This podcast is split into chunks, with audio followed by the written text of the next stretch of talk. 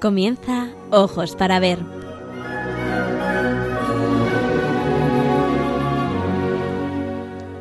Hoy dirigido por María Ángeles Sobrino.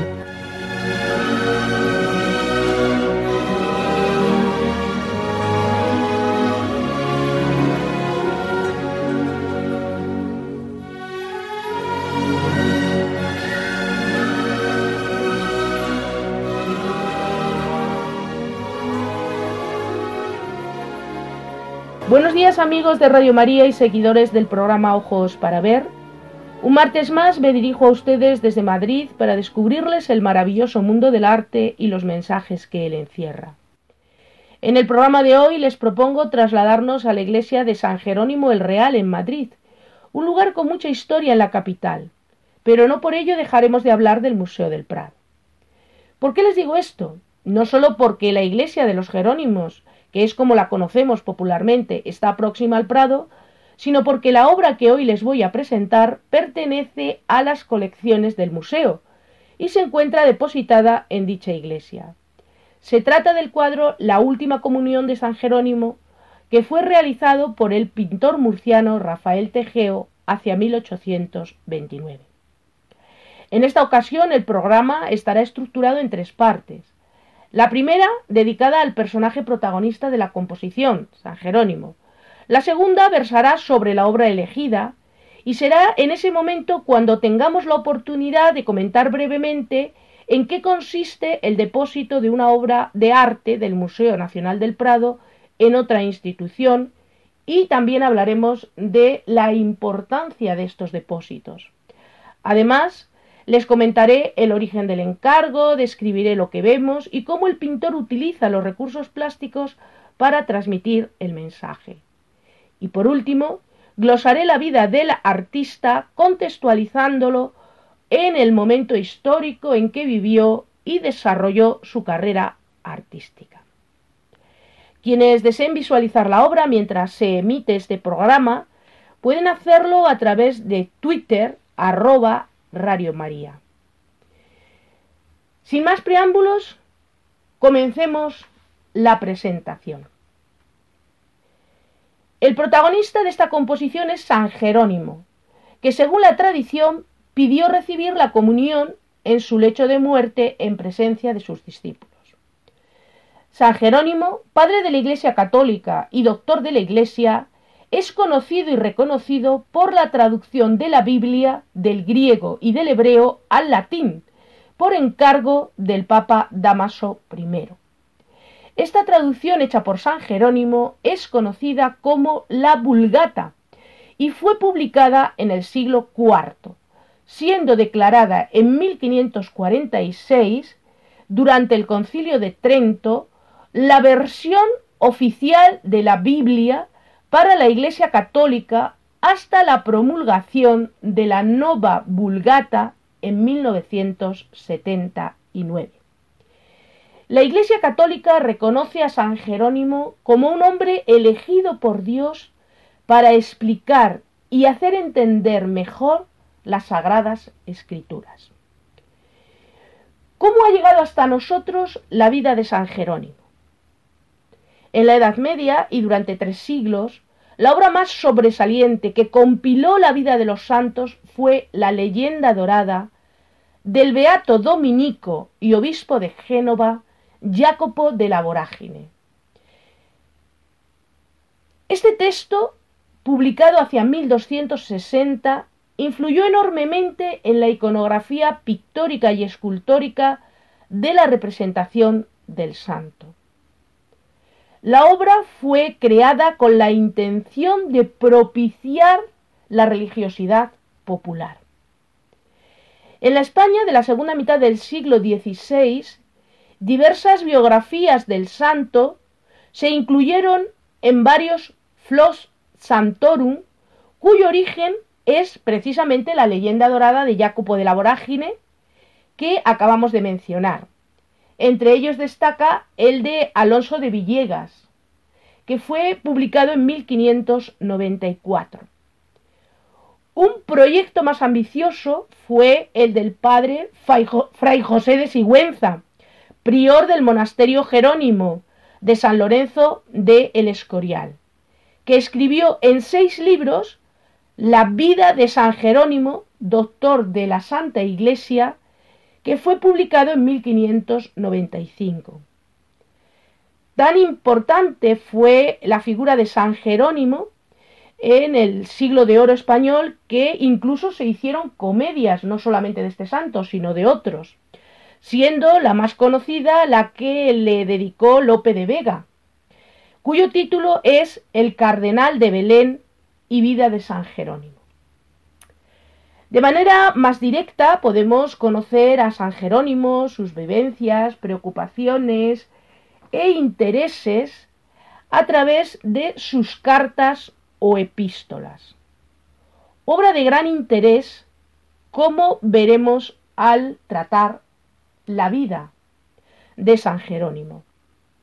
No obstante, el origen de la narración del buen morir de San Jerónimo, que recoge la obra de Rafael Tejeo, es fruto de un texto apócrifo de Eusebio de Cremona, contemporáneo de San Jerónimo, ya que convivió con él en Belén, pero que no es muy probable que pudiera administrar la comunión en el momento de su muerte, porque sabemos que regresó a Roma en el año 400 y San Jerónimo muere en, eh, el 420 y no hay noticias de que regresara a Tierra Santa. A continuación vamos a hacer una pausa musical que nos ayudará a ir interiorizando lo que vamos comentando. La música que nos acompañará a lo largo del programa son fragmentos de la obra Oficio y Misa de Difuntos, compuesta por Mariano Rodríguez de Ledesma en 1819 para las exequias de la reina Isabel de Braganza, segunda esposa del rey Fernando VII y cofundadora del Museo Real de Pintura, hoy Museo Nacional del Prado. ¿Quién fue Mariano Rodríguez de Ledesma? Fue un músico que nació en Zaragoza en el 1779 y murió en Madrid en 1847. Está considerado uno de los primeros músicos románticos españoles y uno de los primeros de Europa. Durante la invasión francesa estuvo exiliado en Inglaterra y allí se forjó una carrera como músico y maestro de canto. En 1815 regresó a España y fue nombrado tenor de la Real Cámara, después contralto de la Real Capilla y en 1817 maestro supernumerario.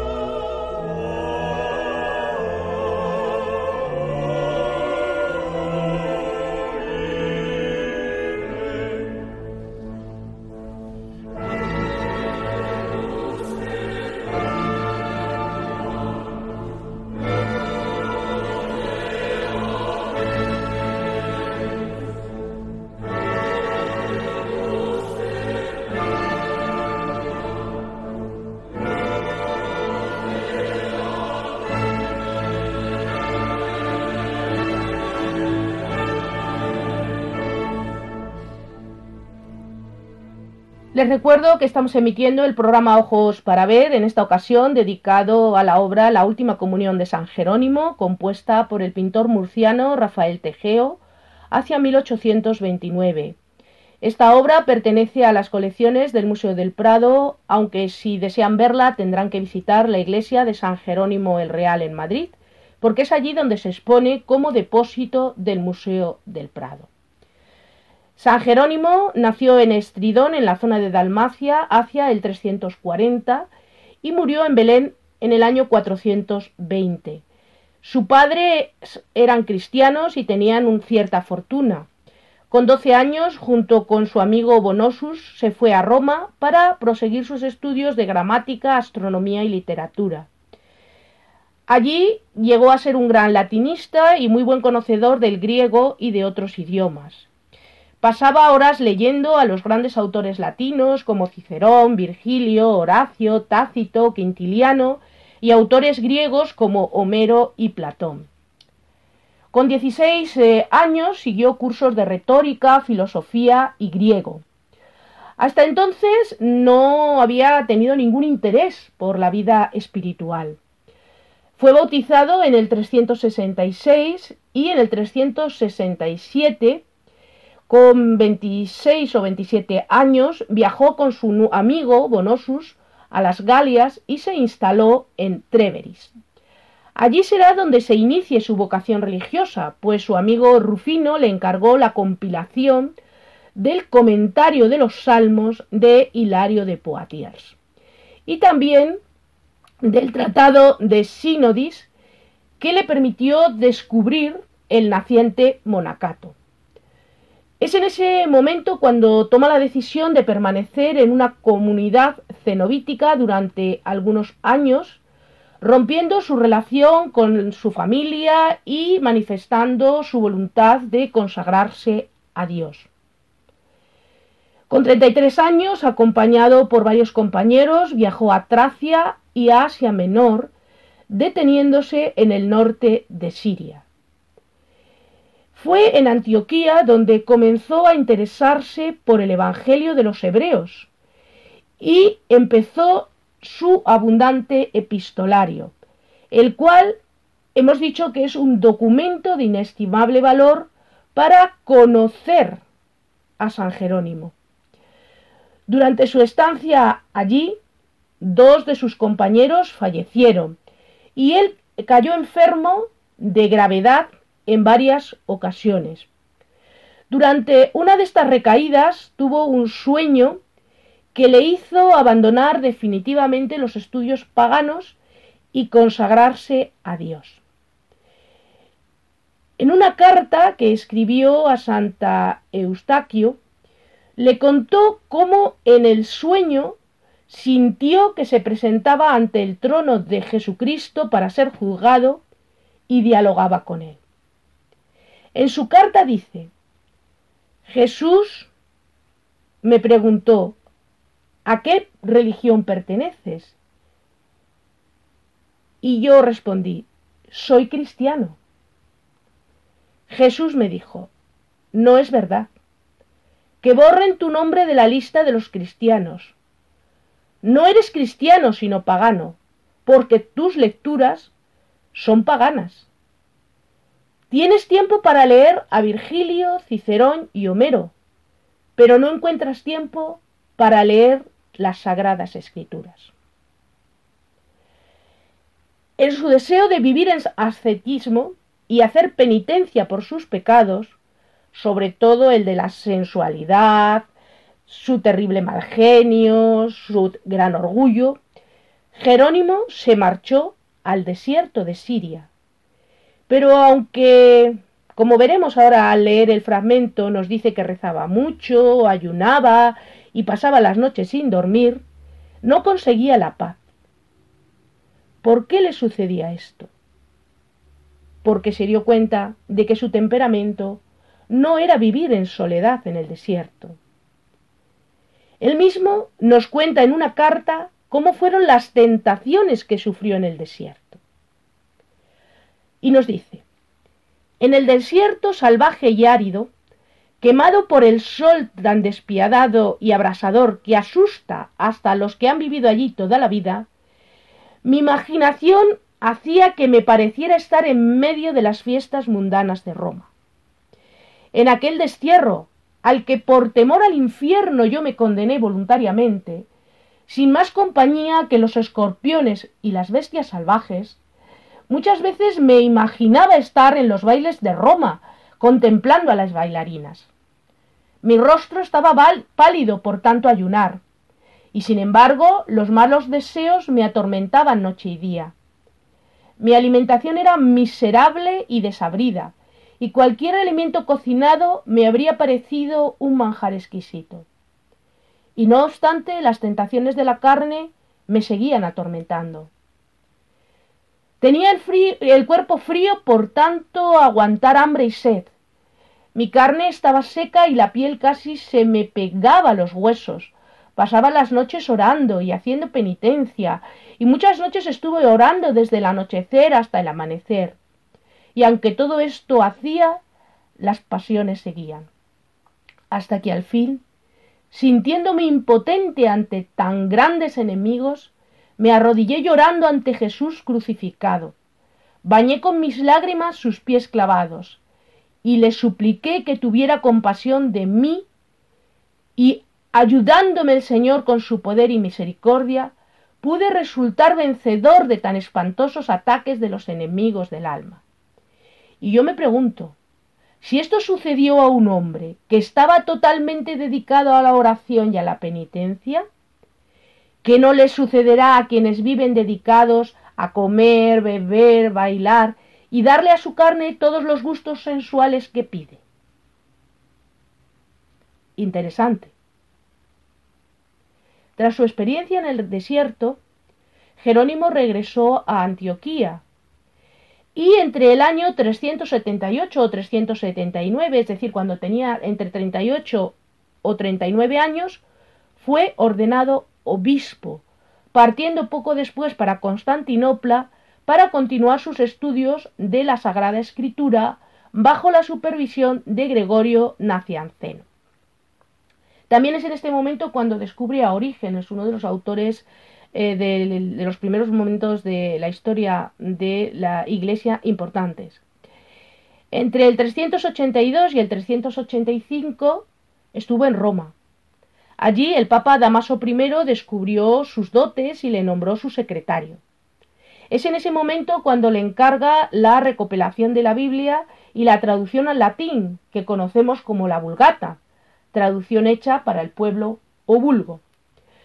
Durante su estancia en Roma, Jerónimo se convirtió en el guía espiritual de un grupo de mujeres pertenecientes al patriciado romano, entre las que se encontraba Paula Romana y su hija Eustaquio.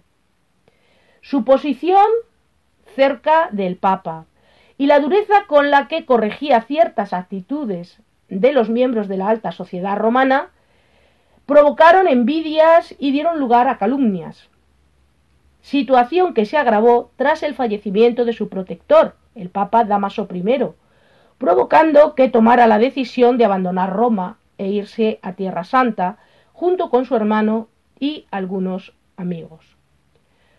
Primero fue a Antioquía y después, allí entre el 300, desde allí entre el 385 y el 386, se trasladó a Egipto, una de los grandes modelos de la vida ascética. Sabemos que también estuvo en Alejandría. En el 386 regresó a Belén, donde fundó una comunidad de ascetas y estudiosos. Con el dinero de varias de las ricas matronas romanas que él había convertido en Roma y que le siguieron a Belén, construyó un convento para hombres y tres para mujeres, siendo él el director espiritual tanto de la, de la, comunidad masculina como de las comunidades femeninas. Además, abrió una especie de albergue para atender a los peregrinos que llegaban a visitar el lugar de nacimiento de Jesús. Los últimos 35 años de su vida los pasó en una gruta. Actualmente dicha cueva se encuentra en el foso de la iglesia de Santa Catalina en Belén. A continuación vamos a hacer una nueva pausa musical en la que seguiremos escuchando ese oficio y misa de difuntos compuesto por Mariano Rodríguez de Ledesma en 1819.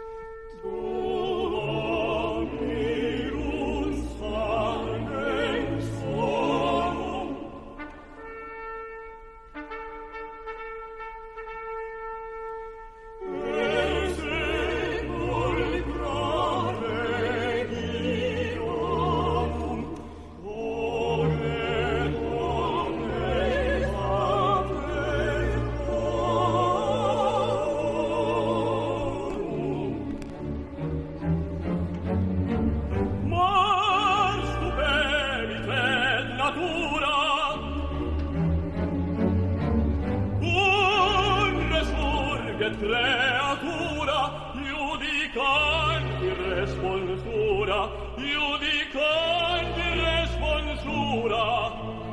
Liber scriptus proferetur quotum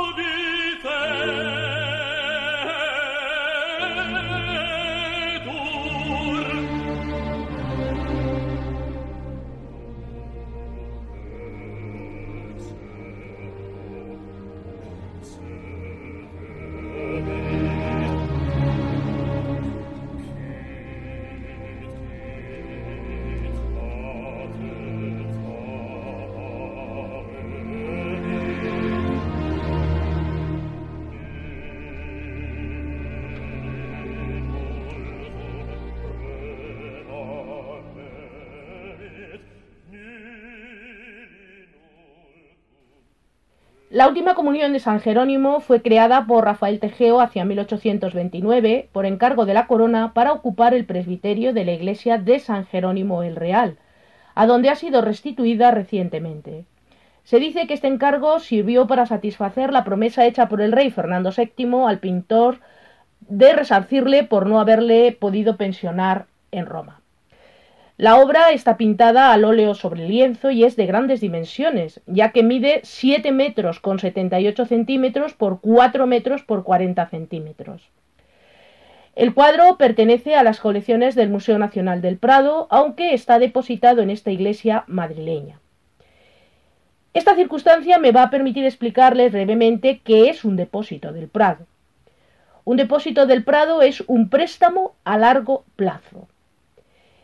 Este es uno de los casi 3.500 depósitos que el Museo del Prado tiene en unas 270 instituciones depositarias. Las instituciones depositarias pueden ser una iglesia, como es en nuestro caso, pero pueden ser otros museos, instituciones oficiales, embajadas. Su importancia es tal que en la organización del museo existe un servicio dedicado a su gestión y control. Es lo que se denomina el Prado disperso. Su práctica comenzó en la década de los 70 del siglo XIX ante el problema histórico de la falta de espacio del edificio histórico. En la actualidad, los repósitos se realizan atendiendo, entre otras razones, a las necesidades del discurso expositivo de la colección permanente del Museo del Prado, a las condiciones de la conservación preventiva de las obras depositadas en las diferentes instituciones, a las necesidades expositivas de cada institución depositaria. Teniendo en cuenta estas premisas, podrán comprender la razón por la que la obra de Tegeo se encuentra depositada en la iglesia de San Jerónimo el Real, en Madrid. En primer lugar, porque en el discurso expositivo de la colección del 19 en el Prado, esta obra no tiene cabida por sus grandes dimensiones. Y en segundo lugar, se da la circunstancia de que la iglesia para la que fue compuesta existe, de modo que lo más apropiado para la obra es que se exponga en su lugar original para su mejor comprensión. Con la política de depósitos, el Museo del Prado consigue dar visibilidad y poner en valor aquellas obras que no se pueden exponer en la colección permanente del museo. Además de favorecer la conservación preventiva de dichas obras, que de otro modo estarían abocadas a permanecer en los depósitos del Prado, ocultas y olvidadas. Esta composición es una obra de gran empeño de Tegeo, que realiza al poco tiempo de regresar de Italia. Lo que explicaría que al ser un tema frecuente en la pintura italiana del siglo XVII en la escuela clasicista barroca, estilísticamente esté inspirada en la obra del mismo asunto de Agostino Carracci, un pintor que vivió entre 1557 y 1602, obra que actualmente se conserva en la Pinacoteca Nazionale de Bolonia, aunque también muestra cierta influencia de la obra de Domenichino, que se conserva en los museos vaticanos. En ambos casos existe la posibilidad de que nuestro pintor haya podido verlas personalmente. ¿Qué vemos? Tegeo ilustra el momento en que el anciano San Jerónimo, en su lecho de muerte, ayudado por uno de sus seguidores, se dispone a recibir la sagrada forma de manos del sacerdote, cumpliéndose la petición del santo. Acompañan al santo algunos de los monjes jerónimos que a la vez actúan como testigos del acontecimiento. San Jerónimo cubre su cuerpo macilento con una vestimenta cardenalicia de color rojo, aunque no fue cardenal. Se le representa de esta manera en alusión a su posición cercana al Papa, convirtiéndose en uno de los eh, símbolos que le identifica. Dormido a sus pies se encuentra el león, que constituye normalmente su atributo, en recuerdo de una leyenda que desde la Edad Media cuenta que, estando el santo junto al río Jordán, vio venir hacia él un león cojeando, por tener una espina clavada en una de sus zarpas. San Jerónimo lo calmó, le extrajo la espina y le curó la pata. Desde ese momento el león se quedó junto a él, y al morir el santo se dejó caer sobre su tumba. Pero esta leyenda en realidad corresponde a San Gerásimo, otro santo, el parecido entre los nombres creó la confusión.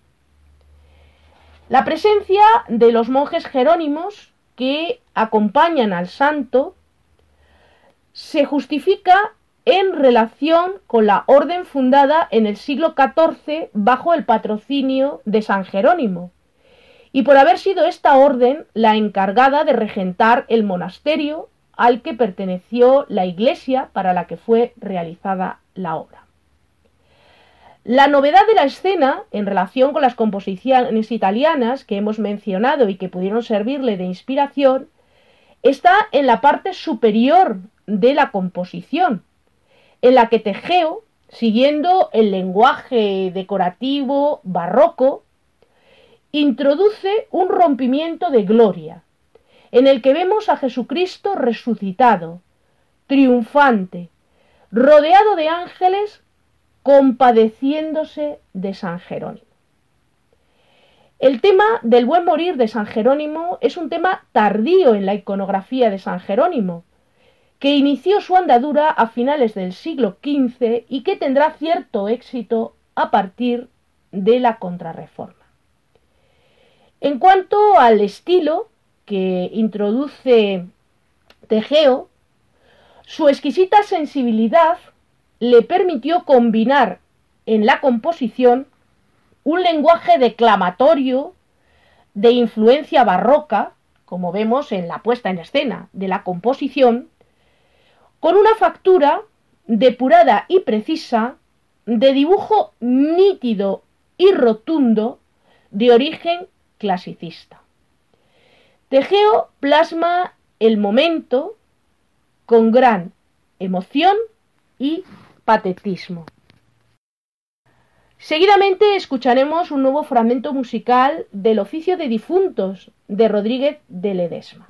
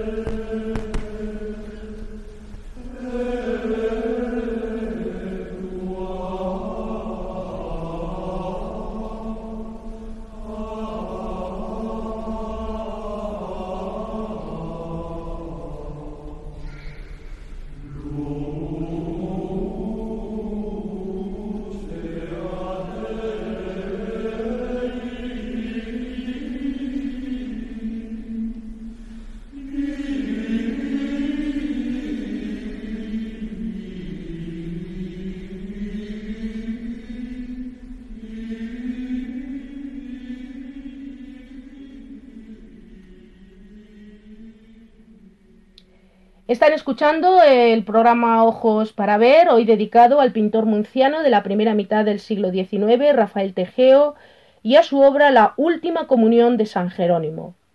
Hasta el momento hemos recordado la vida de San Jerónimo, protagonista de la escena de Tejeo, hemos explicado qué es un depósito del Museo del Prado y su importancia, ya que la obra que hoy estamos presentando está depositada en la iglesia de San Jerónimo el Real en Madrid, y hemos estudiado la obra desde un punto de vista eh, histórico-artístico, centrándonos en la importancia de la misma en la carrera del pintor. Ha llegado el momento de conocer al autor de esta espectacular composición. Rafael Tesedor Díaz, llamado Tejeo, nació el 27 de noviembre de 1798 en Caravaca de la Cruz, Murcia, y murió en Madrid el 3 de octubre de 1856.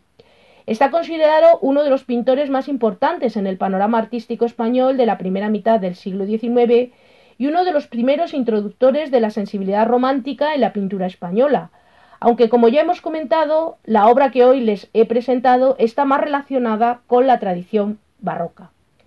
Realizó grandes composiciones religiosas, como la que ha protagonizado o la que está protagonizando nuestro programa, también hizo pinturas de historia y sobre todo destacó como retratista. Su primera formación como pintor la recibió en su tierra natal, en Murcia. Eh, con 20 años eh, se trasladó a Madrid e ingresó en la Academia de Bellas Artes de San Fernando, convirtiéndose en el discípulo más destacado del pintor alicantino José Aparicio, muy reputado en la corte de Fernando VII. Además, trabajó ayudando a Fernando Brambilla, un pintor italiano afincado en España al servicio del rey. Trabajar con él le permitió familiarizarse con la pintura decorativa y de paisaje, temática que, como veremos, será fundamental en su producción posterior. Con 24 años se marchó a Roma y allí permaneció hasta los 29. Viajó a la ciudad eterna sin pensión para completar sus estudios se empapó del arte de los grandes maestros del siglo XVI, también del clasicismo barroco del siglo XVII y del neoclasicismo tardío. En Roma realizó con éxito numerosas obras religiosas que le otorgaron un gran prestigio, como la Virgen del Jilguero, adquirida hace unos años por el Museo del Romanticismo en Madrid. A su vuelta a Madrid fue reconocido como un pintor de historia, de alto y merecido crédito, de modo que en 1828, cuando contaba 30 años, en virtud de su éxito y su mérito, ingresó como miembro de la Real Academia de Bellas Artes de San Fernando. Con motivo de su ingreso, realizó una de sus obras de temática mitológica, Hércules y Anteo, que se conserva en el Museo de la Real Academia de Bellas Artes de San Fernando en Madrid. La década de los 30 es la de mayor esplendor del artista. En ella ejerció puestos de gran responsabilidad, como el de teniente director en la Real Academia de Bellas Artes de San Fernando en 1839 o de director honorario a partir de 1842. También será en esa década de los 30 cuando realice Decoraciones importantes como la del Casino de la Reina en Madrid, hoy desaparecido, y en el Palacio Real de Madrid. Sus obras de composición de asunto religioso denotan, como ya hemos dicho, la influencia del clasicismo barroco romano. Sin embargo, en la mayoría de las obras que presentó a las exposiciones de la Academia, al estar inspiradas en la antigüedad clásica, se muestra más cercano al neoclasicismo, en el que Tegeo se había formado. Pero sus obras más destacadas serán las que presente en el Liceo Artístico y Literario, pintadas para el infante Sebastián Gabriel, gran coleccionista y uno de sus principales eh, protectores, para el que realizó tanto obras de temática religiosa como mitológica. Sin embargo, su mayor éxito lo obtuvo por su habilidad en el arte del retrato. creó un tipo de retrato romántico burgués en el que integró la tradición dieciochesca de presentación del personaje al aire libre con una profunda penetración psicológica de los retratados. Fue precisamente su relevancia como retratista en la corte isabelina lo que le permitió convertirse en pintor honorario de cámara en 1846. Al servicio de la reina Isabel II retomó la realización de composiciones históricas y para el rey consorte Francisco de Asís Borbón realizó una de sus obras más destacadas, el episodio de la conquista de Málaga, que se conserva en las colecciones reales de Patrimonio Nacional. Es un artista en cuya producción se refleja muy claramente el eclecticismo académico de los pintores de su generación, a caballo entre el neoclasicismo y el romanticismo. Para comprender su papel en la historiografía del arte hay que tener en cuenta su compromiso político con el liberalismo en un ambiente político muy complejo. Tras su encumbramiento en vida, fue postergado paulatinamente hasta convertirse en un desconocido. Poco estudiado hasta la fecha, ha sido rescatado del olvido a través de la exposición Rafael Tejeo 1798-1856, que fue presentada en el Museo del Romanticismo entre noviembre de 2018 y marzo de 2019. A continuación escucharemos un nuevo fragmento musical.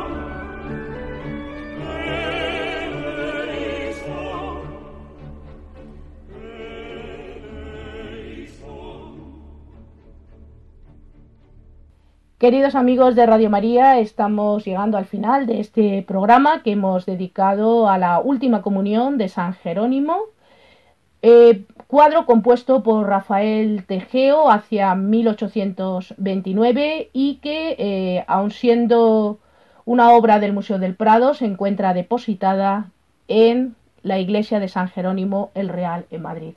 Una oportunidad para visitar este, este importantísimo lugar desde el punto de vista histórico y también desde el punto de vista de la arquitectura y algunas de las joyas que atesora además de esta obra del Prado. Como colofón, permítanme que les narre una experiencia de San Jerónimo, expresión del amor de Dios a sus hijos. Se cuenta que una noche de Navidad, después de que los fieles se fueron de la gruta de Belén, el santo ya anciano se quedó solo rezando y le apareció y le pareció, perdón, que el niño Jesús le decía: Jerónimo, ¿qué me vas a regalar en mi cumpleaños? Y él respondió: Señor, te regalo mi salud, mi fama, mi honor para que dispongas de todo como mejor te parezca. El niño Jesús añadió, ¿Y no me regalas nada más? Oh, mi amado Salvador, exclamó el anciano, por ti ya repartí mis bienes entre los pobres, por ti he dedicado mi tiempo a estudiar las sagradas escrituras. ¿Qué más te puedo regalar? Si quisieras, te daría mi cuerpo para que lo quemaras en una hoguera y así poder desgastarme todo para ti. El divino niño le dijo, Jerónimo, regálame tus pecados para perdonarlos. El santo, al oír esto, se echó a llorar de emoción y exclamaba, Loco tienes que estar de amor cuando me pides esto. Que como San Jerónimo seamos humildes y aceptemos el amor de Dios y demos gracias a Dios por su inmensa bondad. Gracias amigos de Radio María y seguidores del programa Ojos para Ver por acompañarnos un martes más. Les invito a volvernos a encontrar en un próximo programa y ahora a seguir en la compañía de la radio de la Virgen, nuestra Madre del Cielo. Que Dios los bendiga y los acompañe en estos momentos excepcionales que estamos viviendo.